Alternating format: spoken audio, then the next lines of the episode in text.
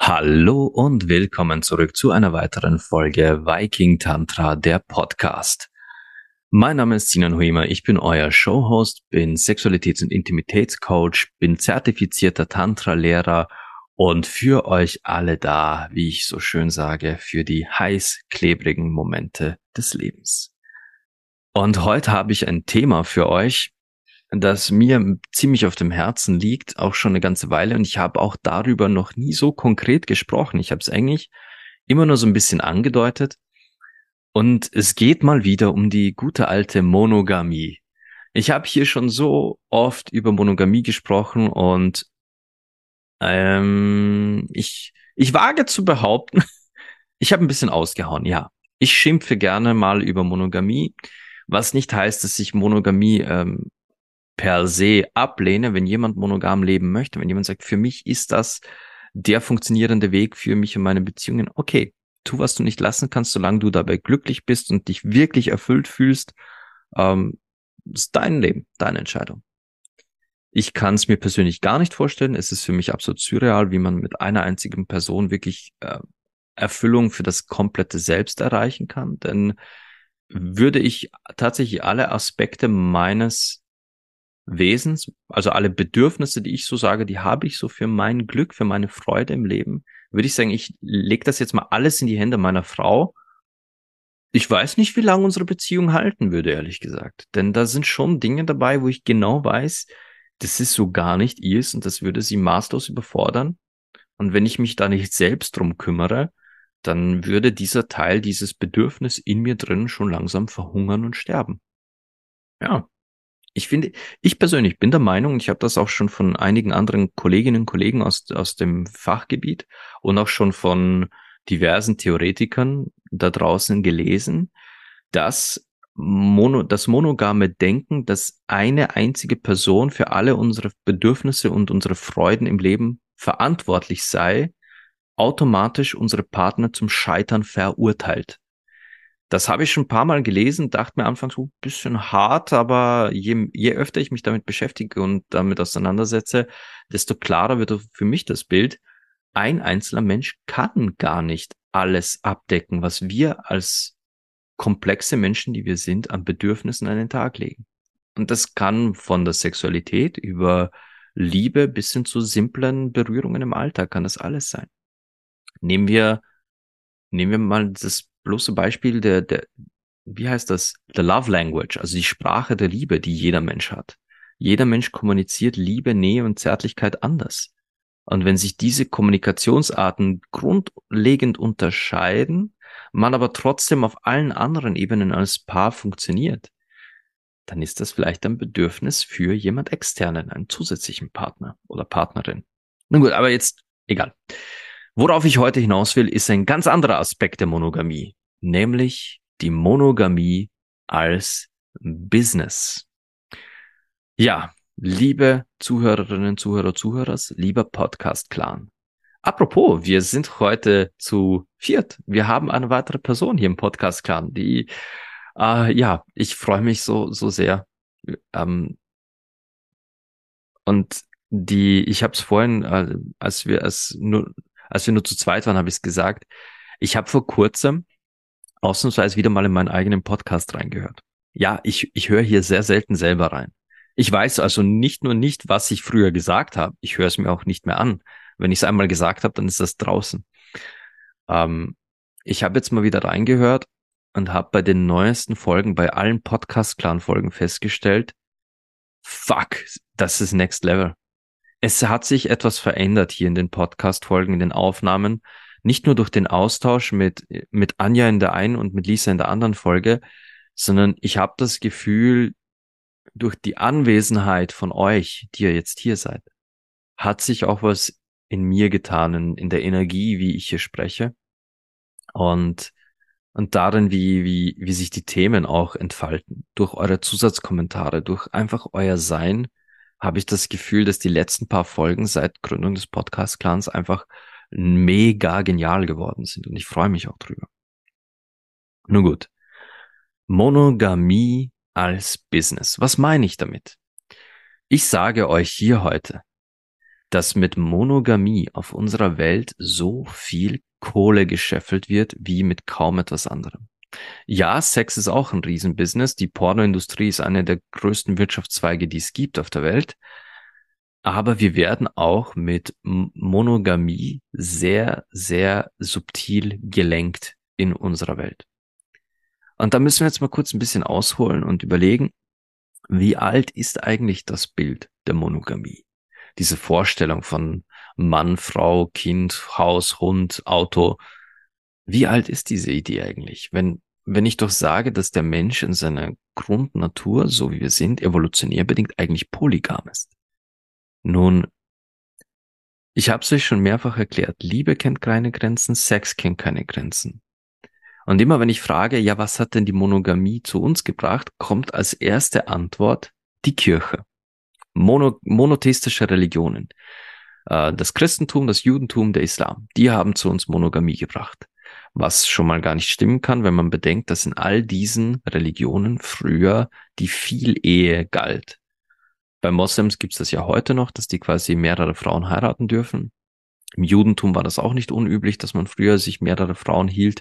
Und genauso auch im Christentum war die Existenz einer Mätresse gar nicht so selten beziehungsweise habe ich vielleicht ja auch schon mal erwähnt, gab es bei uns in Europa ja auch das Just Prima Nocte, das Recht der ersten Nacht, wo, wenn du geheiratet hast, im Namen des Heiligen Vaters, des Sohnes und des was auch immer, dann äh, hat dein Gutsherr, dein Lehnsherr ja die erste Nacht mit deiner Frau bekommen. Nur dann galt diese Ehe auch als besiegelt. Wenn also so die Geschichte der Menschheit ausgesehen hat und selbst mit den monotheistischen Religionen in unserer Welt trotzdem noch so viel Polygamie unterwegs war, ja, wann kam denn dann tatsächlich dieses Bild zu uns? Und es ist gar nicht so alt, wie ihr denkt. Ich bin mir nicht sicher, ob ich das nicht schon mal erwähnt habe, aber das verdanken wir ganz Hollywood. Hollywood und der Filmindustrie, die mit, sagen wir, den 40ern, 50ern angefangen haben, uns dieses Bild zu verkaufen. Es gibt erstaunlicherweise auf dieser Welt kaum ein so konservatives Land wie die USA. Ja, es gibt viele sehr konservative Länder, aber ganz oben mischt mit unter den Top 5. Wenn ihr sagt, ihr macht ein Ranking die, und macht die Top 5 der konservativsten Länder dieser Welt, dann findet ihr natürlich sehr, ähm, sehr konservative religiöse Länder wie, wie im, im Osten. Aber die USA sind eins der konservativsten Länder dieser Welt da herrscht so viel Verklärtheit, so viel Aufklärungsbedarf und so eine Engstirnigkeit, wenn es um Intimität, Beziehungen und Sexualität geht. Und das vom Hauptpornoproduzenten dieser Welt. Das ist doch mal ein geiles Bild, oder? Das Land mit dem größten Pornoexport ist gleichzeitig der konservativste Haufen, den es auf diesem Planeten gibt. Nun sind nicht alle Menschen in, in den USA Pornostars oder Pornoproduzenten sondern der größte Teil eben sehr konservativ. Und diese konservativen weißen Männer, und wir sind wieder bei den alten weißen Männern, bei den konservativen weißen Männern, die sitzen in Hollywood an den Hebeln. Die sitzen in Hollywood an den Hebeln und die bestimmen, was wir zu sehen bekommen. Ja, wenn ihr, wenn ihr euch mal ein bisschen mehr mit Film und Fernsehen auseinandersetzt, dann stellt ihr fest, dass weder Drehbuch noch Regie noch Schauspieler am längeren Hebel sitzen. Wenn der Geldgeber, der Produzent, das Studio sagt, nein, das zeigen wir nicht, dann wird das auch nicht gezeigt. Dann wird das entweder rausgeschnitten oder der Film entsteht nicht.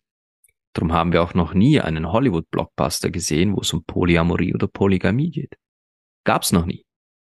Oder erinnert ihr euch an einen guten Hollywood-Film, so richtig mit namhaften Schauspielern, wo es auch um Polygamie und Polyamorie ging. Das war einer der Gründe, wieso ich meine Stunden mit Leo so gefeiert habe. Wir hatten eine verdammte Weltschauspielerin, die sich in einen, einen Film gewagt hat, einen Independent-Film, wo es darum ging, dass eine Frau sich ein Callboy kauft.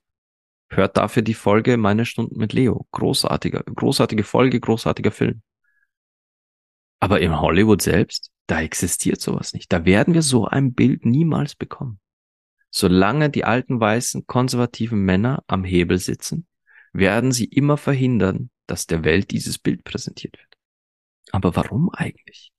Abgesehen von ihrer konservativen Haltung.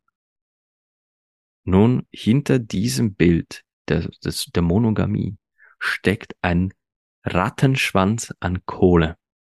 Da steckt so viel Kohle dahinter.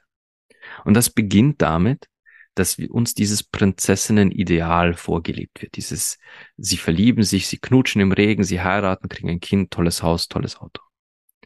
Diese Love Story, die perfekte Love Story, uns wird erzählt, die können wir alle erreichen. Die können wir alle bekommen. Die perfekte Love Story. Dieser eine Mensch, der für uns Berge versetzen würde. Dieser eine Mensch, der für uns morden würde, nur um in unserer Nähe zu sein. Der aus dem fliegenden Flugzeug hinausspringt ohne Fallschirm, nur um doch wieder zurück zu uns zu kommen. Ja, das verkauft uns Hollywood. Und um das zu erreichen, tja, da müssen wir ja nur schick aussehen, gut durchtrainiert sein, uns toll ernähren, äh, wir brauchen natürlich die neuesten Autos, denn mit guten, dicken Autos, da ist man ja an einem Blickfang und dann äh, bekommt man die meisten Mädels oder Männer ab. Dann brauchen wir noch schöne Valentinstagsgeschenke. Wir sollten bei einem Date auch möglichst das krachen lassen, denn in den Filmen machen die das ja auch immer. Ja, das erste Date, da muss man ins teuerste Restaurant gehen und dort Champagner fließen lassen. Man muss sich schick machen und nachher noch tanzen gehen und weiß der Geier all diese Bilder, die uns da verkauft werden, kosten verdammt viel Geld. Es kostet verdammt viel. Es ist eine riesige Wirtschaft, um ein erstes Date zu erlangen. Und vor allem, um dieses erste Date von uns zu überzeugen. Denn schließlich wird uns ja auch suggeriert, wie die perfekten Partner zu sein haben. Nicht nur wie sie zu sein haben, sondern wie sie zu auszusehen haben, was sie, was sie anziehen, uns werden ständig vor der Nase in Hollywood-Filmen und Serien, werden uns ständig ähm, Menschen quasi vor der Nase gewedelt, in die wir uns verlieben sollen. Wir sollen uns in einen Ryan Gosling verlieben oder in einen Jason Statham oder in einen Hugh Jackman. Ich meine, Dreamy Hugh Jackman. Hugh Jackman in seinen, seinen lieben Rollen, also jetzt nicht zwingend als Wolverine. Oder damals noch der junge Johnny Depp in Schokolade mit seiner Gitarre und dieser Zigeuner, der da saß und Schokolade genoss am Ufer eines Bachs. Uh, Anja schreibt gerade was. Nicht vergessen, Disney Kids, da wird er schon ganz bald. Ja, ja, Disney bringt das Kindern schon ganz bald bei. Prince Charming rettet seine, seine Prinzessin aus, aus, aus den Fängen des Drachen. Oder wenn man es ganz genau nimmt, sogar Shrek. Shrek rettet auch seine Prinzessin. Kindern wird beigebracht, es gibt diese eine Prinzessin, es gibt diesen einen Helden und die würden füreinander alles tun, sogar die Drachen bezwingen. Ja. Hollywood macht das sehr, sehr gut und das schon seit mittlerweile 80 Jahren. Was? 80 Jahre? Das ist ja nicht lang. Ja, das Bild von Monogamie, das wir haben, ist gar nicht so alt. Fragt mal eure Großeltern oder Urgroßeltern, ob es damals tatsächlich gang und gäbe war, monogam zu sein oder ob die Leute vielleicht doch die ein oder andere Affäre nebenbei hatten. Leider werden sie es nicht zugeben, denn es gehört sich nicht, das zuzugeben. Es ist unchristlich. Es ist nie, es darf nicht sein. Ich hatte witzigerweise mit meinem Vater letztes Jahr so ein Gespräch, da hat er zum ersten Mal von meinem Uropa erzählt. Ich wusste noch nichts, nie, Nie hat er ein Wort über seinen Opa verloren. Äh, und erzählte mir, dass sein Opa damals mehrere Ehefrauen hatte. Und da reden wir nicht von Saudi-Arabien, nein, meine, meine Eltern, die sind aus Bosnien-Herzegowina. Mein Uropa hatte mehrere multiple Ehefrauen. Hm. Also das monogame Bild ist gar nicht so alt. Nun, jetzt er, er, Jetzt verkauft uns Hollywood dieses Bild mit, mit eben möglichst schönen, möglichst liebenswerten Menschen, die ja alle eigentlich nur eine Rolle spielen, weil niemand von denen ist im Privatleben wirklich so, wie, wie er in seiner Rolle darstellt. Aber wir bilden es uns ein. Diese Rolle, die da gezeigt wird, diese Figur, jetzt, ich bleibe jetzt mal kurz bei Johnny Depp in, in Schokolade, äh, Ru hieß der damals, glaube ich. Dieser Gitarre spielende, Schokolade liebende Zigeuner, der ist, den gibt's irgendwo. Genau den, den will ich haben den finde ich auch. Den werde ich finden und dann werde ich mit dem auf das traumhaft erste Date gehen und ich werde ihm die beste Schokolade kaufen, natürlich wieder Geld ausgeben. Ich werde ihm, ich werde ihm beim Gitarrespielen zuhören und dann werde ich seine Prinzessin sein. Oder sein Prinz. Je nachdem, wie ihr veranlagt seid. Ja. Dieses Bild erzeugt ein sehr, sehr, sehr, sehr, sehr böses Verlangen. Ein sehr tief sitzendes Verlangen. Ein so tief sitzendes Verlangen, danach geliebt zu werden. Das ist eigentlich das Verlangen, geliebt zu werden. Nur haben wir jetzt dieses Verlangen gepinnt an ein Bild. Wir haben es gepinnt an das Bild von Ru mit seiner Gitarre, Schokolade, Flussufer und so weiter und so fort. Plötzlich wollen wir nicht einfach nur geliebt werden, sondern wir wollen von diesem einen Menschen geliebt werden. Und dem jagen wir danach. Dem jagen wir danach und stellen fest, hu, den zu finden ist gar nicht so leicht. Und wenn ich mal jemand finde, der zumindest ungefähr dahin passt, ja, dann haut's irgendwie nie so wirklich hin. Es haut nicht hin. Irgendwie äh, nach dem ersten Date funkt's nicht weiter oder wenn es doch weiter funkt, ist nach zwei Monaten irgendwie die Luft raus oder vielleicht nach einem halben Jahr. Was tue ich denn jetzt? Was tue ich denn jetzt? Und Anja hat vorhin erzählt, sie liest gerade ein Buch. Sie liest gerade ein Buch, das ihr von ihrer Mutter geschenkt wurde, wo es genau darum geht. Wie finde ich die eine große Liebe? Und wenn ihr jetzt, ich, ich verspreche euch, wenn ihr jetzt auf Amazon geht oder äh, irgendwo auf Google, wo, egal, übrigens eingetragene Marken, oder geht in einen Buchhandel und fragt mal nach Ratgebern zu Liebe, Liebe und Beziehungen. Sucht mal Liebes- und Beziehungsratgeber, wie finde ich die eine große Liebe oder wie, wie schaffe ich es, ihn oder sie von mir zu überzeugen? Sucht mal nach sowas. Ich verspreche euch eine Lawine an Büchern. Eine so gigantische Lawine, dass sie vermutlich ein ganzes Land begraben könnte an verschiedenen Büchern zum Thema die eine große Liebe, die eine monogame Liebe zu finden. Wenn ihr allerdings mal in einen Buchladen geht und fragt, ich suche Bücher zu Polyamorie und Polygamie, werden es vielleicht zwei sein.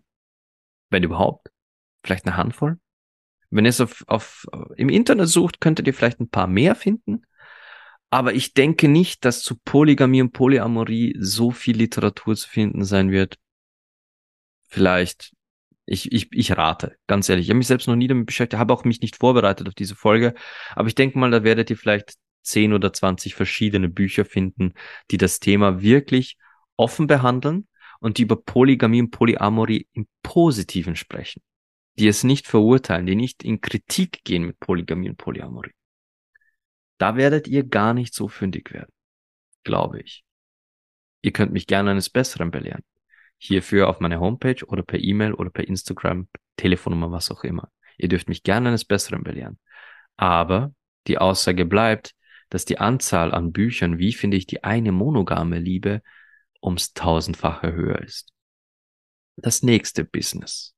Kauft dieses Buch, kauft diese Bücher, denn mit meinen Ratschlägen, mit meinen Tipps und Tools wirst du die eine große Liebe finden. Ich meine, es kostet dich ein 20er, so ein Buch oder mehr, aber um die 20 Euro helfe ich dir, die eine große Liebe zu finden. Hm. Und wenn nicht, was wenn ich sage, ich, okay, ich möchte nicht lesen, ich will, ich will einfach nur daten. Aber daten ist auch schon so, so anstrengend. Ich meine, in meiner, in meinem Stammlokal habe ich schon mit allen geplaudert, die da sind. Da kenne ich schon alle und die sind alle nicht brauchbar, nicht beziehungsfähig. Aber wie gut, dass es da so Dating-Apps gibt. Wie gut, dass es so viele Dating-Apps da draußen gibt, die mir versprechen, ich finde dort mein perfektes Match, kann mich mit dieser Person aus der Ferne, selbst über Kilometer entfernt unterhalten, diesen Menschen kennenlernen, meinen Seelenverwandten finden und dann die eine große monogame Liebe leben. Und zum Spottpreis von 15 Euro im Monat kannst du in dieser App sogar Premium-Vorteile nutzen und ganz gezielt weitersuchen. Herrlich, oder? Schön. Ah, außer du bist eine Frau, dann kriegst du es um, um 5 Euro oder sogar gratis. Aber wenn du als Mann in so eine Dating-App hineinsteigst, da kostet dich jeder Furz was. Und ich hatte hier schon mal erwähnt, Anja und ich haben uns vor vielen Jahren mal auf dieser äh, Dating-App Lovo kennengelernt. Und das ist für mich so ein Musterbeispiel. äh, für, für den Weg, wie speziell Männern Geld aus der Tasche geleiht wird aus, über Dating-Apps. Während äh, Frauen auf dieser App zum Beispiel immer sehen, wer ihr Profil besucht hat, wer ihnen ein Like gegeben hat, sie sehen das alles. Muss ein Mann für jede Einsicht zahlen. Als Mann musst du bezahlen, damit du siehst, wer war auf deinem Profil, damit du siehst, wer hat dir ein Match, also ein Like geschickt. Damit du das alles siehst, musst du als Mann sofort zur Tasche greifen, also sofort bezahlen. Geht gar nicht anders. Frau sieht das gratis. Aber warum? Naja, wenn Frauen das alles gratis bekommen, werden sich mehr Frauen auf der App rumtreiben. Wenn sich mehr Frauen auf der App rumtreiben, dann werden mehr Männer kommen, denn Männer suchen ja gerade nach Frauen. Und wenn mehr Männer kommen, werden auch mehr bezahlen, um diese Frauen zu sehen. Ja. Schön. Alles nur aus Nächstenliebe, alles nur im Glauben an die eine große monogame Prinzessinnenhochzeit, oder? Kein Business, nein, nein. Alles nur für euch. Herrlich. Aber jetzt sagen wir mal, sagen wir mal, ihr findet doch jemanden. Ihr versucht es mit einer monogamen Beziehung und früher oder später, früher oder später merkt entweder ihr oder euer Partner oder Partnerin merken, hm, irgendwie zwickt's es ist alles schon wieder so, so trist, so einödig, so, ach, ich will ausbrechen, ich will, ich will flirten, ich will daten, ich will irgendwas, ich will wieder, ich will spüren, wie das Feuer in mir brennt. Und dann kommt es, sagen wir, zu, zu entweder einer Trennung, weil ihr beide sagt, nee, das hat keinen Sinn mehr. Oder es kommt zu dem, was alle Menschen als Betrug bezeichnen und ich einfach sage, Leute, ihr könnt nicht betrogen werden, das ist unmöglich. Da hat nur jemand Sex gehabt. Das ist kein Betrug. Aber auf jeden Fall kommt es zu einer Trennung. Und jetzt ist euch das nach, sagen wir, einem halben Jahr passiert. Sagt, okay, gut, ein halbes Jahr. Wir haben es versucht, haut nicht hin. Dann passiert es bei der nächsten Beziehung, dieser Bruch nach vier Jahren. Bei der nächsten Beziehung nach 15 Jahren. Scheidungsraten nach 20, 30 Jahren. Teilweise auch schon im ersten Monat. Manche lassen sich scheiden innerhalb des ersten Jahres. Beziehungen kommen und gehen. Und sie scheitern oft an der Inkompatibilität von Menschen, dass man halt einfach doch nicht so zusammenpasst, wie man dachte. Aber sie scheitern eigentlich viel, viel häufiger, und wir hören es noch nicht, daran, dass sich einer der beiden halt eingeengt fühlt und diese Freiheit vermisst, die Freiheit, man selbst zu sein. Wie oft habt ihr schon gehört, dass jemand sagt, ja, jetzt bin ich Single, jetzt kann ich tun, was ich will. Ja, klar. Jetzt bist du Single, jetzt bist du wieder du selbst. Das heißt, in der nächsten Beziehung tust du nicht mehr, was du willst, da bist du nicht mehr du selbst. Das ist einfach, allein dieser Gedanke zeigt uns, wie, wie unnatürlich wir uns in Beziehungen benehmen. Uns automatisch zu verstellen, ich bin jetzt in einer Beziehung, jetzt bin ich ein anderer Mensch. Jetzt darf ich das oder das nicht mehr. Jetzt darf ich das oder das nicht mal mehr sagen oder denken. Ich bin jetzt Beziehungs-Ich. Ja. Aber an solchen Sachen gehen halt dann Beziehungen oder monogame Beziehungen gehen dran kaputt. Denn glaubt mir, in einer Polybeziehung, da könnt ihr genau so sein, wie ihr seid. Da könnt ihr auch daten, da könnt ihr flirten und alles. Da müsst ihr euch nichts verkneifen. Keine Gedanken, keine Wünsche. Im Regelfall ist in einer guten, starken Polybeziehung auch die Kommunikation zwischen den beiden Partnern so stark, dass auch die versautesten Kommentare über die geile neue Nachbarin können da nichts dran kratzen, gar nicht. Aber was, wenn jetzt eine monogame Beziehung nach der anderen kaputt geht? Wenn irgendwie kein Partner oder Partnerin bleibt? Alle gehen irgendwann. Irgendwie scheint es nie hinzuhauen. Es scheitert immer an denselben Punkten. Es scheitert immer an denselben Problemen. Was bedenken wir da? Oder was überdenken wir dann? Habt ihr erlebt, dass jemand dann sagt, okay, vielleicht ist Monogamie nicht mein Weg? Vielleicht sollte ich es mal mit einer Polybeziehung versuchen? Nein. Dieser Gedanke kommt nur den wenigsten. Wenn es ein, ein halbes Prozent der Menschen da draußen ist, dann, dann ist das schon viel. Der Gedanke, der den meisten kommt, ist, ja, mit mir stimmt was nicht. Mit mir stimmt was nicht und anscheinend kann man mich nicht lieben. Anscheinend bin ich nicht liebenswert. Anscheinend bin ich nicht beziehungsfähig. Mit mir stimmt was nicht. Wie oft habt ihr das schon gehört? Wie oft habt ihr das selbst gedacht? ich bin nicht beziehungsfähig. Ich bin nicht liebenswert. Denn alle betrügen mich oder gehen oder, oder wollen was anderes als mich. Ich bin keine Beziehung wert. Was das mit uns macht, brauche ich euch, glaube ich, nicht erklären. das Gefühl, nicht liebenswert zu sein. Es nicht wert zu sein, dass jemand uns Liebe schenkt. Das ist ein scheiß Druck. Was, ein Druck, der von diesem monogamen Bild erzeugt wird. Denn wenn du liebenswert bist, dann findest du diese eine Person, der dich liebt oder die dich liebt. Was ist denn das für ein immenser psychischer Druck? Du wirst diese eine Person finden, die dich liebt. Und nur diese eine. Bis dass der Tod euch scheidet. Oh fuck. Überlegt euch mal, was das für eine Last auf den emotionalen Schultern jedes Menschen, jedes einzelnen Menschen ist. Finde unter acht Milliarden Menschen diese eine Person. Und diese eine Person ist es, die dich lieben wird. Sonst niemand. Fuck. Neben diesem Druck beobachten wir natürlich unser Umfeld. Wir sehen Beziehungen, in denen es vermeintlich funktioniert. Derzeit. Bis zu deren Bruch. Oder bis die ihre Beziehung doch irgendwann öffnen und in den Swingerclub gehen. Aber im Moment, wo wir sie sehen, in dieser Momentaufnahme, wir wissen nicht, ob, wir wissen nicht mal, ob diese Menschen Poli sind. Wir wissen nur, wir sehen ein Pärchen. Und mit denen funktioniert es, die lieben einander. Die umsorgen, umhegen einander, die begrapschen einander, die knutschen wild, die vögeln. Wir sehen das. Wir hören es im Freundeskreis. Und wir wollen das ja auch. Ich will das auch für mich. Ich will auch so geliebt werden. Ich will auch so berührt werden. Ich will so angesehen werden, wie diese Person gerade angesehen wird. Ich will das für mich. FOMO. Fear of Missing Out. Ich habe Angst, etwas zu verpassen. Ich will auch so eine Beziehung. Ich, ich sehne mich so sehr danach, warum bekomme ich es nicht? Warum bekomme ich diese Beziehung nicht? Ja. Und was das dann wieder mit uns macht? Überlegt doch mal selbst. Versetzt euch in diese Lage, wenn ihr nicht selbst schon mal drin wart, was das mit uns auslöst.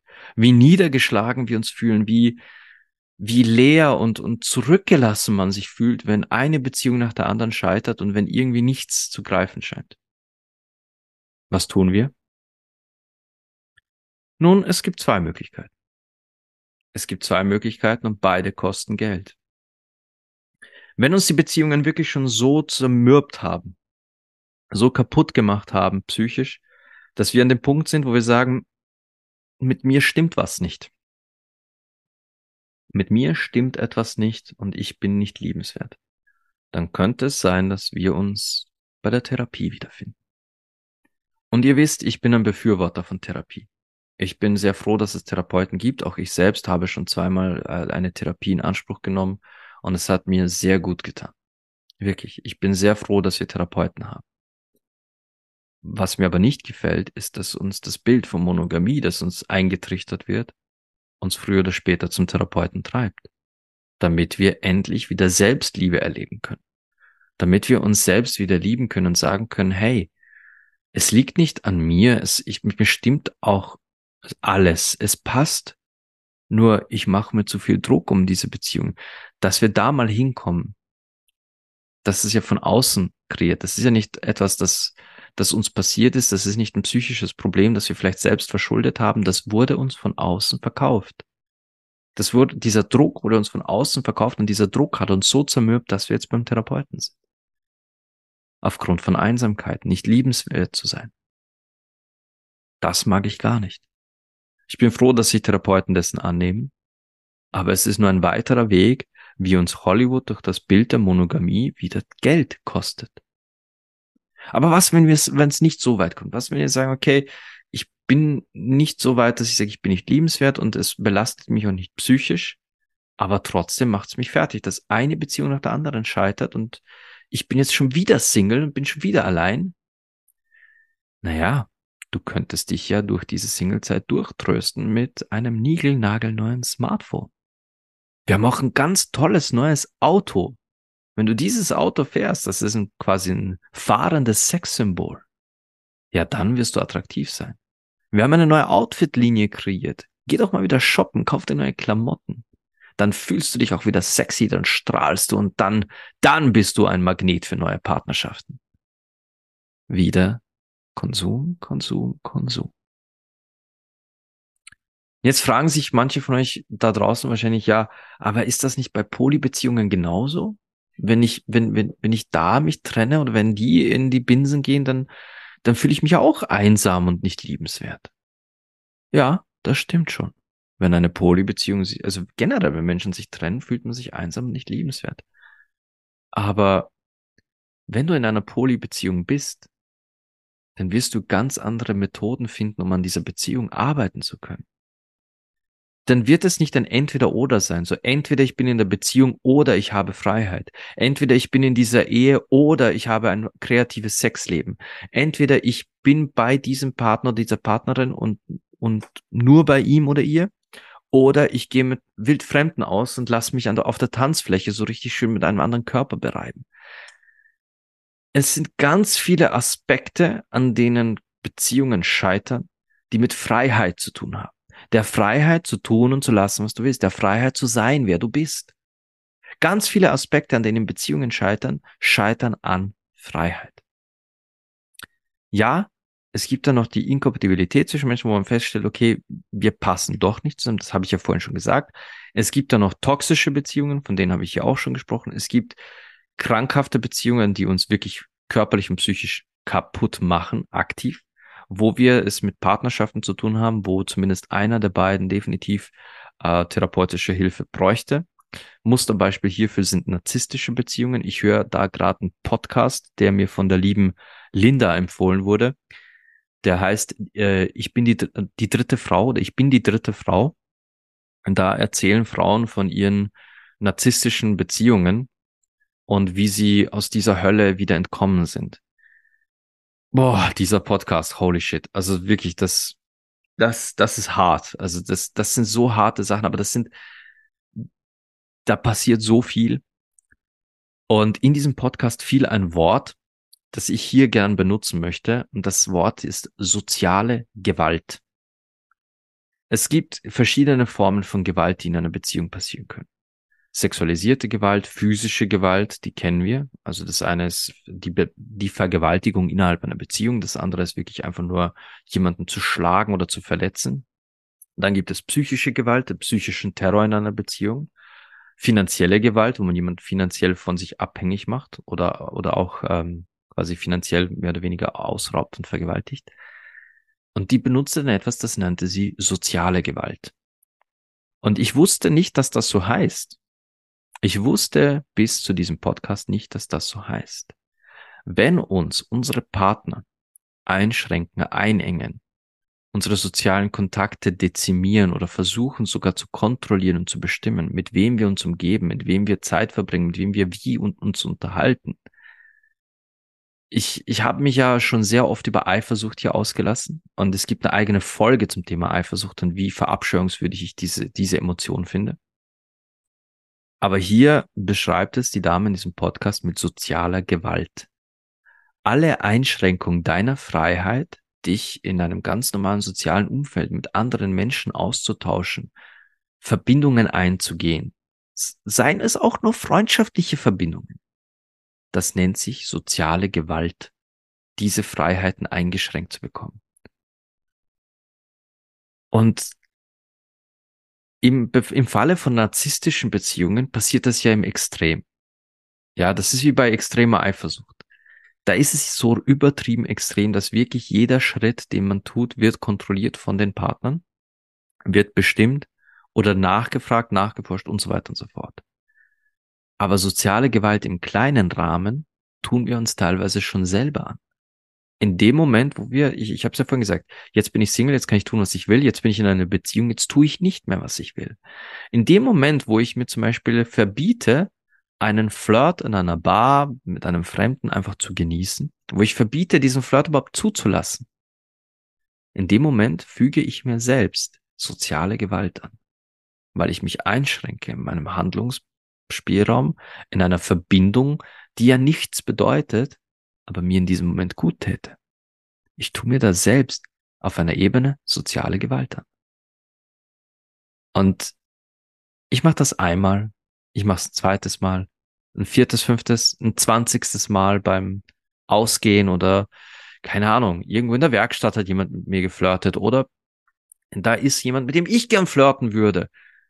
Und beim 137. Mal sagt irgendwann mein psychisches System aus. Schluss. Du hörst jetzt auf, dir selbst weh zu tun, dir selbst psychische, also soziale Gewalt anzunehmen. Mir, mir reicht's. Ich will ausbrechen.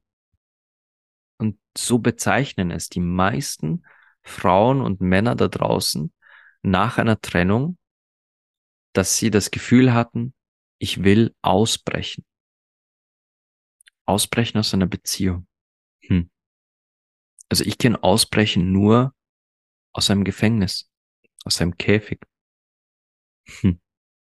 Hatte ich nicht genau dieses Bild bereits benutzt in der großen Monogamie-Folge? Der Käfig der Monogamie. Aus dem kann man ausbrechen, ja. Und wenn nach Jahren, muss nicht mal Jahre sein, manchmal sind es nur Monate, manchmal sind es Jahre, je nach Intensität des Käfigs, dieses Ausbrechgefühl da ist, ja, dann will ich auch wirklich ausbrechen aus dann will ich da weg. Denn ich habe die Schnauze voll von den Mauern, von dem Käfig. Aber was, wenn du Poli bist? Was, wenn du Poli bist? Dann willst du, dann, dann gibt's kein Ausbrechen. Du gehst einfach und machst was. Es ist okay, es ist willkommen, es ist, es ist, es ist erlaubt. Du darfst. Und du kommunizierst es auch und du genießt es in vollen Zügen. Dann gibt's kein Ausbrechen. Dann gibt's keinen Prozess, kein Streit, kein, kein dieses oder jenes. Du brichst nicht aus. Nein, dir geht's gut. Und wenn es dir so gut geht, dann kommunizierst du das auch. Und wenn es dir mal nicht so gut geht, dann kannst du es allen beteiligten Partnern erzählen. Und sagen, hey Leute, oder hey Schatz, mir geht's heute nicht so gut, weil ich bräuchte echt mal wieder, keine Ahnung, Zeit nur für mich. Wow. Schön. In einer offenen Polypartnerschaft wirst du mit solchen Aussagen immer offene Kommunikation finden. Zumindest habe ich noch nicht miterlebt, dass in einer funktionierenden, gesunden Polybeziehung irgendjemand je Probleme damit hätte, seine Gefühle zu kommunizieren. Im Regelfall sind da die besten Kommunikationen am Laufen. Was für einen gesunden Umgang miteinander sorgt. Und jetzt kommt's. Auch bei Trennungen. Wenn Poly-Menschen sich trennen, zumindest aus meiner persönlichen Erfahrung, ihr dürft mich auch hier gerne korrigieren, falls ihr andere Erfahrungen gemacht habt. Aber wenn Poly-Menschen sich trennen von Langzeitpartnern, dann ist das im Regelfall ein ganz gesunder, gesitteter, erwachsener Umgang miteinander. Dass man sagt, hey du, es passt für mich nicht mehr, ich, ich, ich konzentriere mich jetzt auf diese Beziehung, weil da fühle ich mich einfach geborgen oder sicherer. Das mit uns, das hat hier jetzt sein Ende gefunden, aber danke für, für die schöne Zeit. Und im Regelfall wird das einfach akzeptiert und respektiert, weil besagte Person ja vermutlich selbst noch andere Polypartner hat und sagt, okay, ja gut, verstehe ich. Ich konzentriere mich dann mal auch auf meine andere Partnerin, meinen anderen Partner. Da gibt's sowas nicht wie den, den, diesen tiefen Fall des, ich bin jetzt allein. Du bist nie faktisch allein, wenn du ein Polymensch bist. Das gibt's nicht. Weil in erster Linie du weißt, dass die Liebe bei dir selbst beginnt und wenn die Liebe bei dir selbst beginnt, ist jeder andere Mensch, der dazukommt, Bonus. Aber nicht so in der Monogamie. Wenn du allein bist, bist du komplett allein. Dann heißt es, such nach jemand Neuen, such nach einer neuen, einen großen Liebe. Allein das ist schon so absurd. Du, es gibt die eine große Liebe, aber wenn die weg ist, dann such nach einer neuen, einen großen Liebe. Und wenn die weg ist, dann suchst du wieder nach einer neuen, die eine große Liebe. Es gibt so oft die eine große Liebe, und doch wollen sie uns verkaufen, dass es nur die eine große Liebe gibt. Ähm, das, das stimmt nicht. Da, da passt was nicht. Aber solange wir das glauben, solange wir Hollywood das abkaufen, werden wir uns immer in diesen Strudel reinbegeben. Wenn wir immer versuchen, die eine große Liebe zu finden, werden immer weiter Bücher und Ratgeber kaufen, um die eine große Liebe zu finden. Wir werden auch uns schön brav neue Dinge kaufen, wenn die eine große Liebe dann weg ist. Wir werden uns schöne Dinge kaufen, werden zusehen, dass wir die teuersten Autos fahren, dass wir die schönsten Klamotten anhaben. Und wenn alles kaputt ist, werden wir das Ganze in der Therapie wieder aufarbeiten. Eieieiei. Ich, ich weiß, es gibt einige da draußen von euch, die, die sich das trotzdem wünschen. Die sagen, ja, nein, aber ich bin nun mal so ich war schon immer so und ich will genau das, dieses monogame Ding. Ich glaube euch, dass ihr das glaubt. Ich glaube euch, dass ihr aus eurer Entscheidung heraus sagt, ich bin so. Aber zu sagen, ich könnte nicht oder ich kann das nicht so poly leben, das ist Bullshit.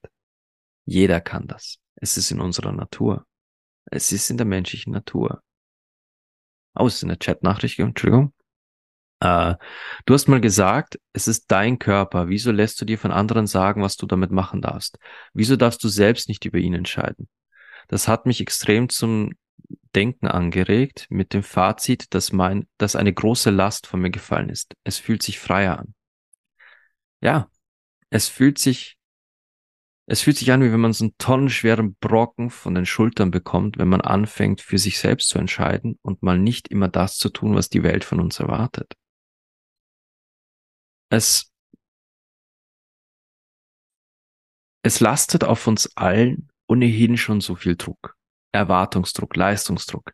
Die ganze Welt will uns erzählen, wie haben wir als Mann, als Frau, als Diverse zu sein, wie haben wir uns zwischeneinander zu verhalten, wie haben wir, was für Autos haben wir zu fahren, wie haben wir uns anzuziehen, wie haben wir zu sprechen. Es wird so viel von uns erwartet. Und ja, es gibt Aspekte des Lebens, wo es gut ist, Standards zu besitzen oder besser gesagt, eine gewisse Etikette zu pflegen insbesondere im Umgang miteinander. Es wäre doch so schön, wenn, wenn sich alle daran halten würden, wie menschlicher Umgang miteinander funktionieren sollte. Ja? Wenn die ganze Welt ein bisschen anständiger zu und liebenswerter zueinander wäre, Gott, was wäre das für ein Planet? Holy shit. Aber wenn uns ständig aufdiktiert wird, das und das hast du zu tun, um ein guter Vater oder Mutter zu sein, das und das hast du zu tun, um eine tolle Frau, ein toller Mann zu sein. Ah. Und wann bin ich dann ich? Wann in diesem ganzen Chaos von, von Erwartungen bin ich dann mal ich? Ja, das ist egal. Ich muss doch nur ein neues Auto kaufen. Dann bin ich geil. Hä? What?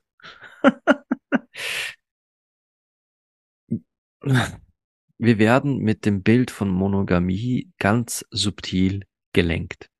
Auf allen Ebenen. Filme, Bücher, Geschenke, die uns angepriesen werden, Parfums, you name it.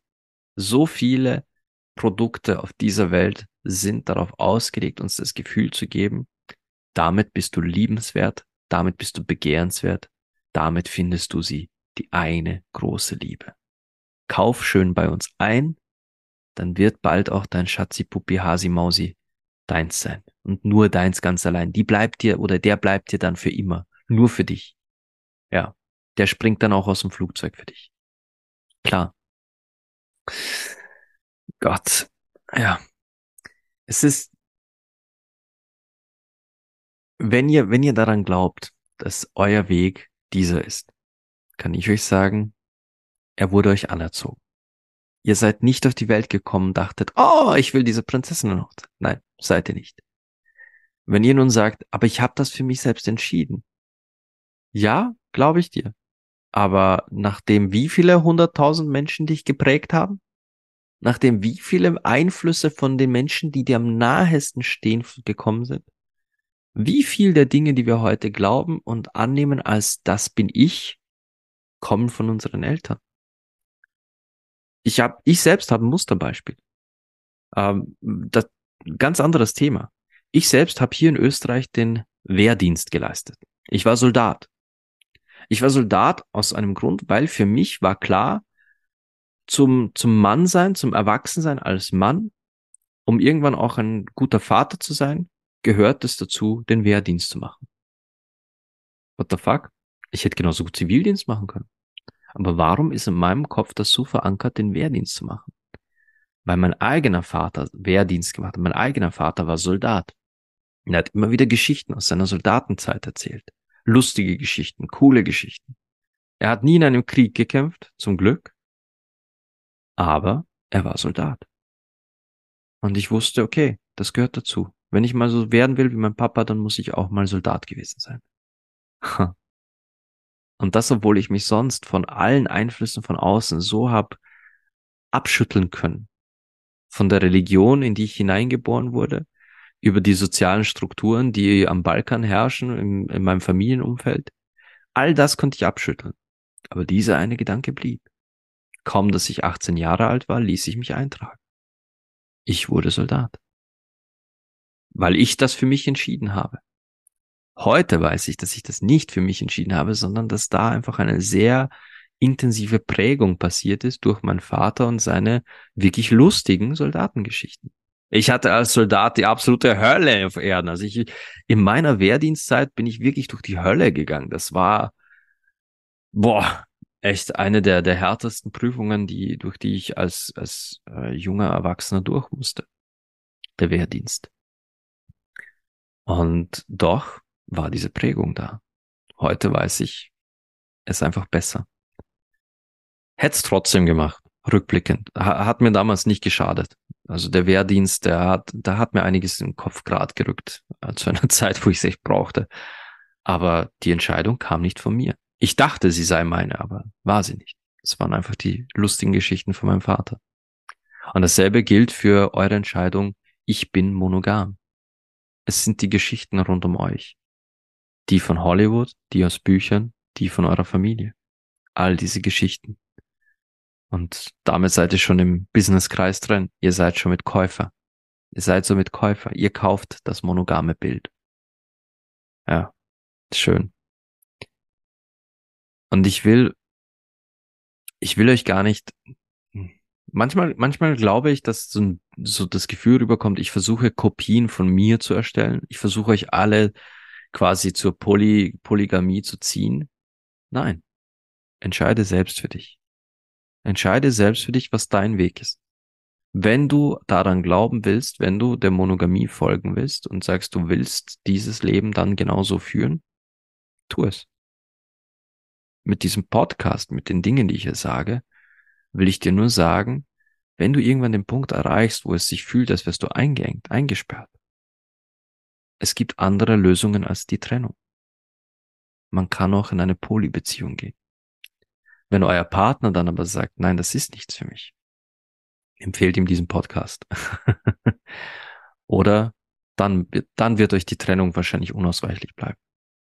Aber wenn ihr euch dann schon einmal getrennt habt, weil ihr das Gefühl hattet, eingesperrt zu sein, dann bitte versucht nicht nochmal so einen goldenen Käfig zu erschaffen.